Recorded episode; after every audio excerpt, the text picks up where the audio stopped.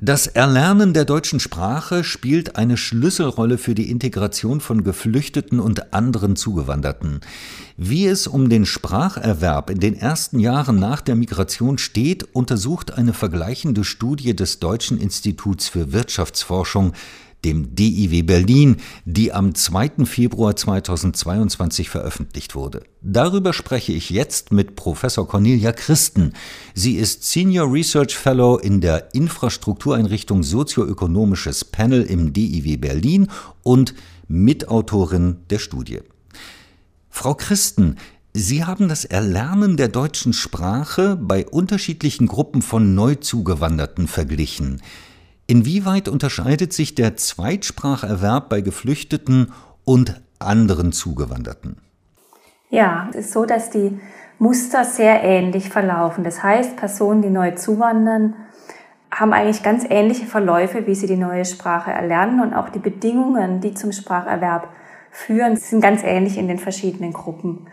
Der Unterschied vielleicht, wenn man gleich einen Unterschied hervorheben möchte, ist, dass die Geflüchteten, wenn sie ankommen, fast über gar keine Sprachkenntnisse verfügen und ähm, dass die anderen Zuwanderer häufig vorher schon Sprachkenntnisse haben. Das heißt, sie steigen auf einem unterschiedlichen Niveau ein, aber ab da sind die Verläufe ganz ähnlich. Also ein starkes Anwachsen am Anfang und äh, man lernt sehr viel dazu und dann gleichen sich die Verläufe dieser zwei Gruppen im Zeitverlauf entsprechend an.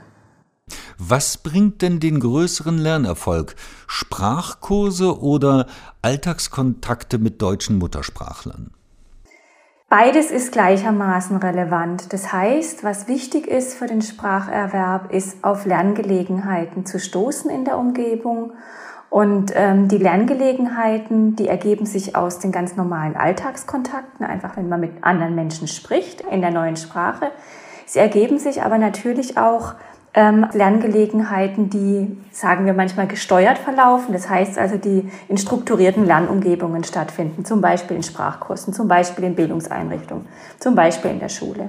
Und das heißt, beides ist wichtig für den Spracherwerb und beides spielt die zentrale Rolle. Lerngelegenheiten gesteuert und ungesteuert. Gilt das für alle Gruppen von Zugewanderten gleichermaßen oder gibt es da Unterschiede? Ja, also die Wirkungsweise dieser Bedingungen ist ganz ähnlich in verschiedenen Gruppen von Zuwanderern. Der zentrale Unterschied ist aber, dass die Geflüchteten auf andere Bedingungen getroffen sind, als sie zugewandert ist. Also zum Beispiel, dass sie in Sammelunterkünften gelebt haben am Anfang und deshalb weniger Kontakt hatte zu, zu Personen, die Deutsch gesprochen haben. Das war am Anfang für die Lerngelegenheiten nicht so zuträglich. Umgekehrt sind sie aber ganz häufig in Sprachkurse gegangen und haben da sehr hohe Anteile äh, an der Teilnahme an Sprachkursen und haben dort auch sehr gut und sehr viel Deutsch gelernt. Das heißt also, hier war eher der Unterschied zwischen den zwei Gruppen, dass die Geflüchteten stärker in die Sprachkurse gegangen sind und die anderen Zuwanderer, dass die in stärkerem Maße ähm, von Lerngelegenheiten in ihrem Alltagsumfeld profitieren. Wie steht es denn um die Akzeptanz von Sprachkursen? Wie viele der äh, Zugewanderten und Geflüchteten nehmen an diesen Sprachkursen überhaupt teil? Die sind sehr hoch. Über 70 Prozent der Geflüchteten haben an einem Sprachkurs teilgenommen. Und das ist natürlich eine, eine sehr, sehr hohe Anzahl. Gleichzeitig muss man natürlich sagen, ähm, dass nicht jeder in den Sprachkursen das gleich das höchste Niveau erreicht, sondern dass man natürlich da schon unterschiedliche Stufen durchlaufen kann. Und dieser hohe Anteil von über 70 Prozent ist natürlich schon beachtlich. Das findet man nicht so unter anderen Neuzuwanderern. Also wenn ich Sie richtig verstanden habe, ist die Akzeptanz bei Geflüchteten höher als bei Neuzugewanderten.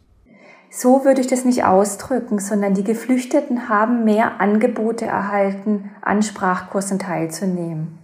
Das heißt, sie wurden in stärkerem Maße in die Sprachkurse kanalisiert. Und bei den anderen Neuzuwanderern, die aus anderen Gründen in die Bundesrepublik einwandern, ist das nicht im gleichen Maße der Fall gewesen.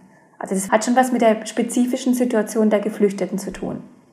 Wie könnten Geflüchtete und Zugewanderte noch besser beim Erlernen der deutschen Sprache unterstützt werden?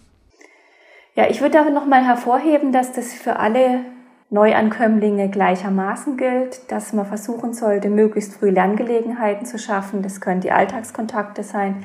Das können und sollten aber vor allem die Sprachkurse sein, weil wenn man an die Politik denkt, gibt es ja durchaus begrenzte Möglichkeiten, in das Alltagsleben der Leute einzugreifen und zu sagen, red mal mit jemand.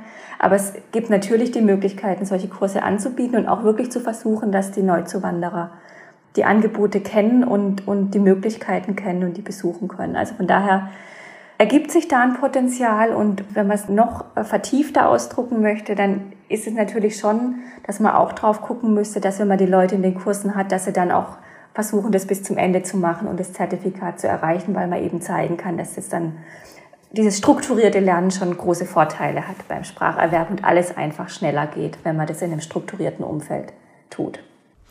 Frau Christen, haben Sie vielen Dank für das Gespräch. Gerne.